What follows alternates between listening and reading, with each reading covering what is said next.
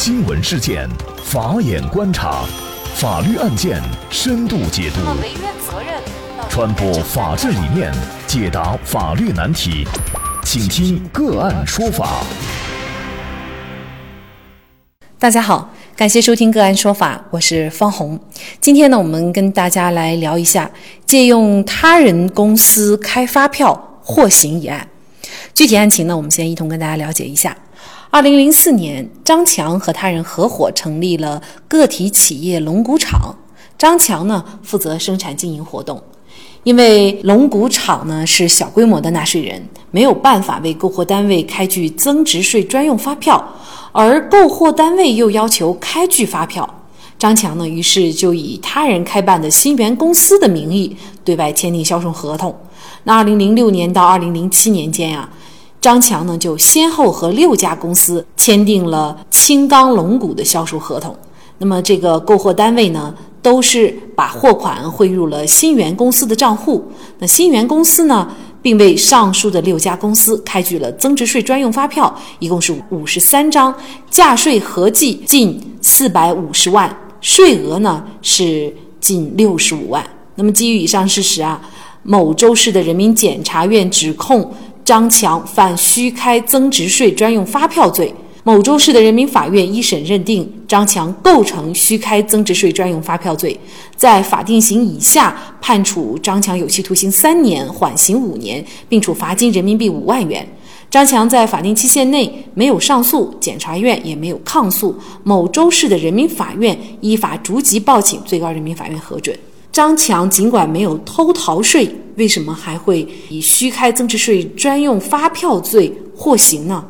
具体在企业签发发票的时候，又应该注意哪些问题，以免相关的责任人承担刑事责任？那么，就这相关一系列的法律问题呢？今天我们就邀请云南盈税律师事务所主任、税务专业律师寇世奇律师。寇律师，你好。哎，你好，你好，黄总，你好。感谢寇律师。那么，在这个案件当中，我们会发现，其实作为张强来说，啊，他并没有偷逃税，他只是借用了别人公司的这个名义，跟他的这些客户啊来签订合同，然后开发票。但是呢，最终他还是获刑了。那么，为什么他这个行为会触犯刑法，呃，甚至是获罪了呢？如果这个案子实际上在二零一五年前。判处张强构成虚开增值税发票是没有问题的。我们先来看，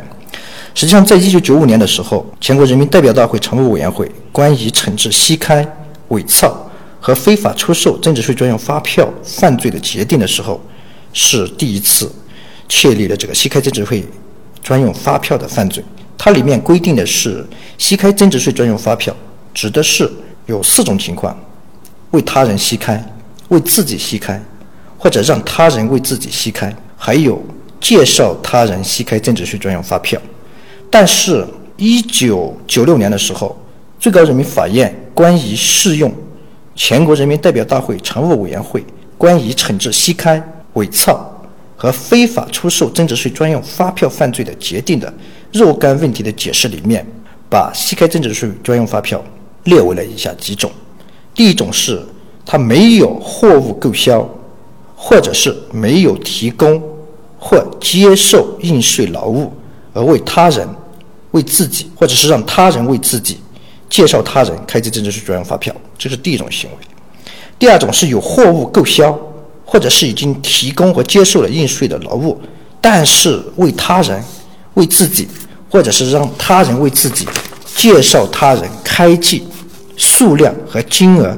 不实的增值税专用发票，也就是说有真实的经济业务。但是开具的金额并不符。第三种，也就是跟本案张强的案子相关联的，为什么会获刑的明确的规定。第三种是进行了实际经营活动，像本案张强，他实际上是进行了实际的经营活动，但是他让他人为自己代开增值税专用发票，也就是说他有一个龙骨厂，但是因为他的龙骨厂没有这个，他是小规模纳税人。他就没有开具增值税专用发票的资格，但是他对外销售又需要开具增值税专用发票，所以他就借用了新龙公司的资质。他实际上是有实际经营活动的，但是他还是让新能源公司开具专用发票。实际上，在二零一五年以前，他这种行为，实际上根据一九九六年的这个最高人民法院的司法解释，他实际上是构成那个虚开增值税专用发票的。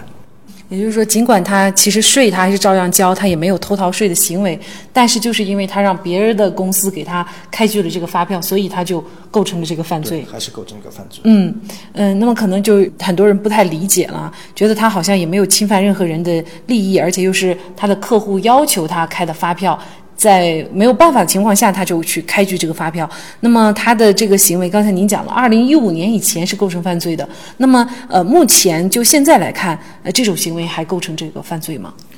实际上是这种情况，因为一个犯罪构成来说，它都是有法律明确的规定的。也就是说，如果没有新的法律另行规定或者是司法解释进行确立的情况下，以前的犯罪，他的犯罪行为只能用已经呃公布的法条。来进行适用。随着这个经济的发展，一些情况就会发生一些实质性的变化。二零一五年六月十一日的时候，最高人民法院研究室在回复公安部经济犯罪侦查局关于如何认定以挂靠有关公司名义实施经营活动，并让有关公司为自己吸开增值税专用发票行为的性质征求意见的复函，在这里面，它就有一个。明确的提出，就是说，如果挂靠方以挂靠的形式向售票方实际销售货物，被挂靠方向售票方开具增值税专用发票，那么就不属于刑法二百零五条规定的虚开增值税专用发票。那么，实际张强就属于这种情况，他自己有一个个体工商户，但是他不能开具增值税专用发票，他实际是挂靠了新龙公司来进行销售。对吧？他销售的时候，他是以新龙公司的名义来进行销售。第一点，第二点，他实际上是以新龙公司的名义来收寄了货款。第三，他实际上是以新龙公司的名义来开具了增值税专用发票。也就是说，他有自己的实际经营行为，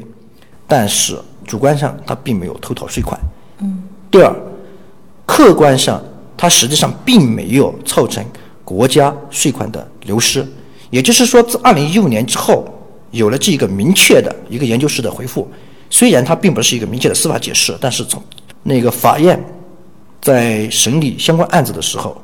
就以这个为标准。所以说，这就是为什么本案张强经最高人民法院核准之后，就判定他不构成虚开增值税专用发票的原因。可能说到这儿，因为张强的这种行为，我觉得还是具有一定的代表性和普遍性的啊。因为有一些这种小额纳税人还是比较多的，但是呢，很多时候他们的这个合同的相对方，也就是呃客户，可能就需要开发票，在开不了发票的情况下，那么他可能就会去嗯委托其他的公司帮忙开这种发票哈。那么这种行为，目前为止，它不构成犯罪的话，它违法吗？那也不违法呀，你本身没有资质。去从事每一项经济活动，实际上你是完全可以挂靠到第三方来进行经济活动，并让第三方来开具发票的。只是说这种经济合同你必须要把握一个度，就是如果你以他的名义去订立合同，从事经济业务活动，你就要以他的名义去收款，也必须要以他的名义去开具发票。在这种情况下，目前来是不构成犯罪的。嗯，就开具的发票。那我们来看一下张强这个案件。最高人民法院呢，经过复核以后认为啊，被告人张强呢，以其他单位的名义对外签订销售合同，由该单位收取货款，开具增值税专用发票，不具有骗取国家税款的目的，没有造成国家税款的损失，他的行为不构成虚开增值税专用发票罪。那么据此呢，最高人民法院裁定不核准并撤销某州市人民法院一审的刑事判决，将本案发回重审。那么最终重审以后呢，这个案件是。张强被宣告无罪了，但是也是一呃一波三折哈。就这个案件呢，可能大家就想问了，尤其是我们很多公司啊，开公司的这个罪名叫做虚开增值税专用发票罪。那日常生活当中的哪些行为比较常见的，可能会构成这一个罪名？然后也请寇世徐律师给我们做一个提醒。实际上，就是虚开增值税专用发票这个最常见的一种情况，实际上是在我们现在生活里面的购买。本身就是说双方之间并没有真实的经济业务发生，你让别人给你开具了发票，这种是最常见的一种情况，就是让别人为自己开。另外一种是自己没有经济业务发生，你自己也为自己开具。第三种是你还介绍别人来开具增值税专用发票，它的最大的特点是就是本身没有真实的经济业务发生，但是你开具的增值税专用发票。因为增值税增值税专用发票，它是有抵款抵扣那个税款的功能，实际上它就像一个一张钞票一样，你自己填发之后就可以抵缴国家的税款。第一种情况，那第二种情况是什么情况呢？就是说，你本身有了真实的经济业务发生，确实有，但是你让他人为你自己开具了不付的增值税专用发票，什么意思？比如说品名不付，金额不付。第三，虽然经真实的经济业务发生是你发生的，但是你开记成了别人的名字，也就是为他人开记了增值税专用发票，这种情况也是会构成虚开增值税专用发票。目前的经济形势还有目前的司法实践认定，已经把这个自己有实际经营活动，但是让他人来开记增值税专用发票的这个行为已经取消了。只要你符合刚才我们所说的条件，它是不构成增值税专用发票的。但是这个目前的这个司法解释它还有效，所以说这个法律的制定还有这个司法解释它还是有一定的滞后性。但是目前的客观的司法实践已经认可了这种行为，并不构成虚开增值税专用发票。嗯。那么我突然又想起来，也是一种比较常见的情况，就是有些时候实际的业务确实是产生了，但是对方可能让你开一个高值的，比如说实际的业务额仅仅有啊七万块钱，但是人家可能让你开二十万的发票，那么这个其实如果开了也是涉罪的。这种情况实际上就是一个非常常见的构成虚开增值税专用发票的一种情形。因为你本身只有七万块的销售，或者是你这个购进，你开了二十万的增值税专用发票。我们知道，增值税专用发票它的一大功能就是可以抵扣你的销项，那么多出来的十三万所产生的税款，实际上就抵消了你的，抵消了你的销项，就导致了你所缴纳的增值税就减少，就导致了国家税款的流失。那虚开增值税发票这个犯罪，就是要用来打击这一种因为虚开导致国家税款流失的行为。就是开的人和授予的人都要承担责任吗？对，像这种情况是开记的人，还有接受发票的人，都构成虚开增值税专用发票罪。